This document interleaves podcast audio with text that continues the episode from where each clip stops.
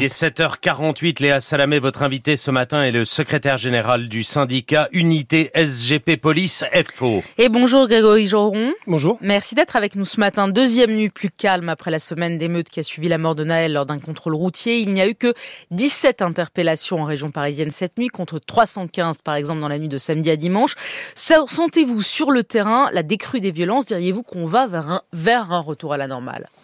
Oui, c'est somme tout assez clair et heureusement, je pense qu'on n'aurait pas pu tenir malheureusement euh, ce qu'on a pu voir ces, derniers jours euh, avec, euh, je le rappelle, un engagement extrêmement fort, 45 000 agents et surtout beaucoup de blessés. On compte quand même 730 collègues blessés par rapport à ces nuits d'émeute et, et aussi une crainte qui devenait palpable puisqu'on a fait face quand même et mes collègues ont fait face sur le terrain réellement à, des, à des actes inqualifiables.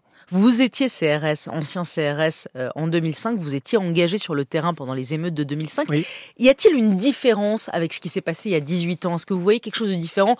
Bon, vous allez me répondre les réseaux sociaux, mais Comment vous la voyez la, la différence des réseaux sociaux C'est assez fondamental parce qu'il y a vraiment une différence d'organisation. En fait, 2005, c'était l'expression d'une colère euh, suite euh, suite euh, suite à à, à, à, la mort de, de, des deux jeunes dans le dans le 93, je vais pas dire de bêtises, et, et, et, forcément un embrasement des quartiers. Mais là, on a on a quelque chose qui était très organisé, qu'elle soit lors de lors d'attaques de commissariat ou de police de police de gendarmerie de police municipale. Il y en a eu des centaines attaquées, c'est une réalité.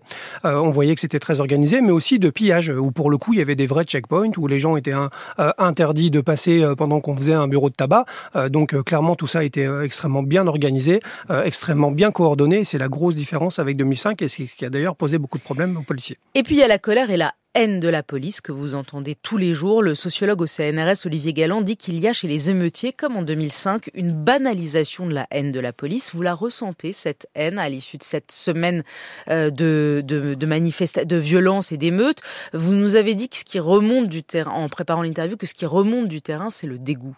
Oui, alors déjà la haine malheureusement anti-flic, elle date pas de la semaine dernière. Hein. Elle est, elle est, elle est, elle est depuis quelques années entretenue. En plus, moi je le dis très clairement, hein, je, je, fais du syndicalisme, pas de politique. J'ai l'habitude de le lire et c'est une réalité. Pour autant, on a euh, des personnalités, politiques qui ont une parole publique et qui, euh, au travers de cette parole publique, entraîne justement euh, euh, un glissement vers la haine anti-flic euh, banalisée. on a un exemple terrible hier dans le 93 à Mitry où un collègue est avec sa fille de deux ans et demi. il y a un problème de manœuvre dans la rue pour un véhicule. Il explique juste qu'il est policier et qu'il veut pas de problème. Les trois personnes descendent du véhicule, le passent à tabac devant sa fille de deux ans et demi et le laissent inconscient sur le trottoir parce qu'il a décliné son identité. Donc vous mettez en cause certains politiques et certaines ah, déclarations de certains politiques. Clairement oui, clairement oui. Je pense qu'ils participent vraiment à ce que les flics aujourd'hui soient des cibles.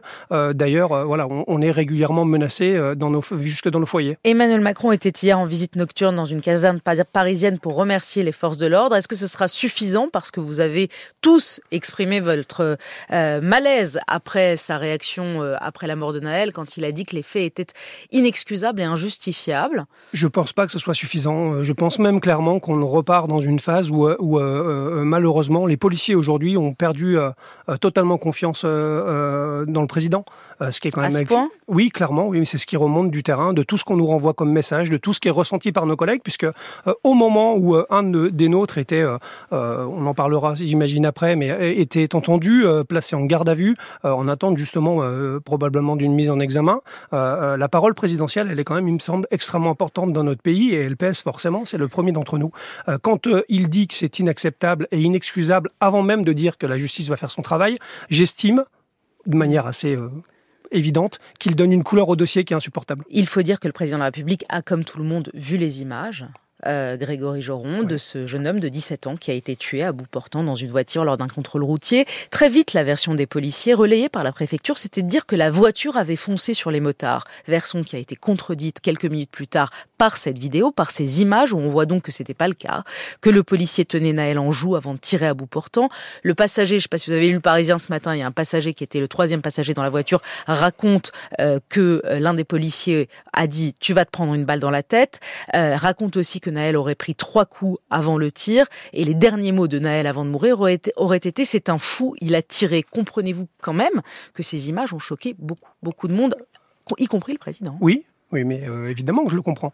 Euh, ce que je comprends moins, c'est que, euh, encore une fois, quand on est président de la République, ou, homme public, ou homme politique, ou, ou, ou journaliste, ou policier, ce qui me dérange un peu plus, c'est que chacun y aille de son avis, de son analyse sur 8 secondes de vidéo, de peut-être que c'était ça, de témoignages qui valent ce qui vaut, ce qui valent, pardon, alors qu'en fait, il n'y a rien d'écrit, notamment pour la version des policiers, hein, parce qu'il y a eu un, un avocat, j'ai entendu qu'il s'exprimait en disant qu'il y avait un, un faux en écriture, sauf que jamais rien n'a été écrit. Donc en fait, on est réellement, moi c'est ce qui me dérange et c'est ce que j'ai dénoncé, c'est ce à quoi je n'ai pas voulu participer, euh, c'est-à-dire à donner mon avis sur une affaire. Je suis pas magistrat, je suis pas le juge, instructeur, et, euh, et je suis juste un, et un policier. À l'heure où nous parlons, la vidéo est encore en train d'être examinée par euh, par l'IGPN, par et la police des polices, et, et la bande sonore aussi. Qu'est-ce qui se serait passé s'il n'y avait pas eu cette vidéo? Qu'est-ce qui se serait passé? On s'en serait tenu à la version du policier. Le, la voiture nous a foncé dessus et voilà, Mais écoutez, et il n'aurait pas été inquiété. Je vais vous donner un exemple où il n'y a pas eu de vidéo, euh, notamment à Angoulême une semaine après, où un de nos collègues a tiré sur, un, sur, sur une mise en danger, parce que j'évite de faire l'amalgame entre refus d'obtempérer et, euh, et, action de tir, parce que heureusement qu'à chaque fois qu'il n'y a pas un refus d'obtempérer, pardon, il n'y a pas un tir policier. Euh, donc mon collègue à Angoulême s'est senti en danger, euh, il a fait action de tir, et malheureusement un jeune de 19 ans est décédé. Euh, il n'y pas, il y avait pas de vidéo. La version du policier semble-t-il très claire. Il a été auditionné une première fois en audition libre. Ensuite, il a été placé en garde à vue une semaine après. Et maintenant, il est mis en examen pour euh, homicide volontaire avec un contrôle euh, judiciaire et une interdiction d'exercer. Vous voyez, il n'y a pas de vidéo. Et pour autant, euh, la justice Certes, a fait son. Mais vous reconnaissez, vous reconnaissez que la première version, elle n'était pas la juste. Elle n'était pas la bonne. Eh, mais la première version, je sais pas. Est-ce que la voiture la a, a foncé et, sur le motard? je, Pardon, madame, mais je, je, j'ai justement écouté la version de l'avocat euh, de mon collègue qui a passé les premières heures avec lui. Euh, je ne sais pas ce qui a été dit ou pas dit, je ne sais pas ce qui a été relayé ou pas relayé et comment ça a été. La mort de Noël, en tout cas, a relancé les débats sur la loi de, 2010, de 2017 qui a élargi les conditions d'ouverture du feu des policiers. Euh, le spécialiste de la police, Fabien, Fabien Jobard, qui était à, à notre micro, raconte qu'il y a eu une multiplication par 5 des tirs mortels sur les véhicules entre avant et après cette loi de 2017. Il affirme également en Allemagne, il y a eu un tir mortel en 10 ans pour refus d'obtempérer. Il y en a eu 16 des tirs mortels en France depuis un an et demi seulement. Est-ce qu'il faut la changer? Est-ce qu'il faut l'abroger, cette loi? De toute façon, il y aura un après. Euh, je veux dire, ce, ce, ce, ce moment-là de notre démocratie va laisser forcément des traces, que ce soit malheureusement au sein de la police nationale, mais aussi au sein de notre société.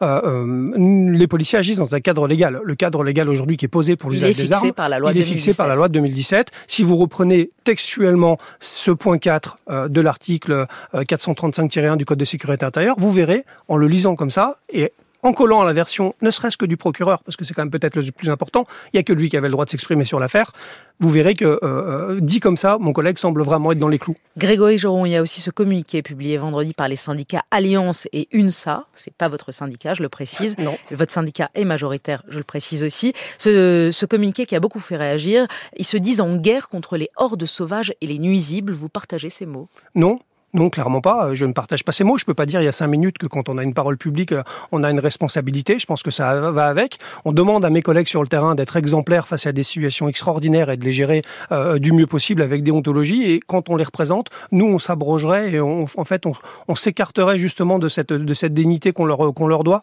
Euh, je me, voilà, je, je, je laisse les collègues, les collègues et, et, et, les personnes seuls juges de ce genre de propos. Je pense que dans la bouche de, ou dans, dans la plume mmh. euh, de représentants du personnel, notamment de, de policiers syndicalistes, euh, c'est pas, c'est pas, c'est pas approprié. Dernière question, la cagnotte. La cagnotte lancée par Jean Messia en soutien à la famille du policier qui atteignait 1,3 million d'euros ce matin. Une cagnotte pour un policier mis en examen pour homicide volontaire. Ça choque beaucoup de gens. Oui, ça choque, ça choque beaucoup de gens. Euh, les policiers, ça les choque pas vraiment parce qu'ils ne politisent pas la chose.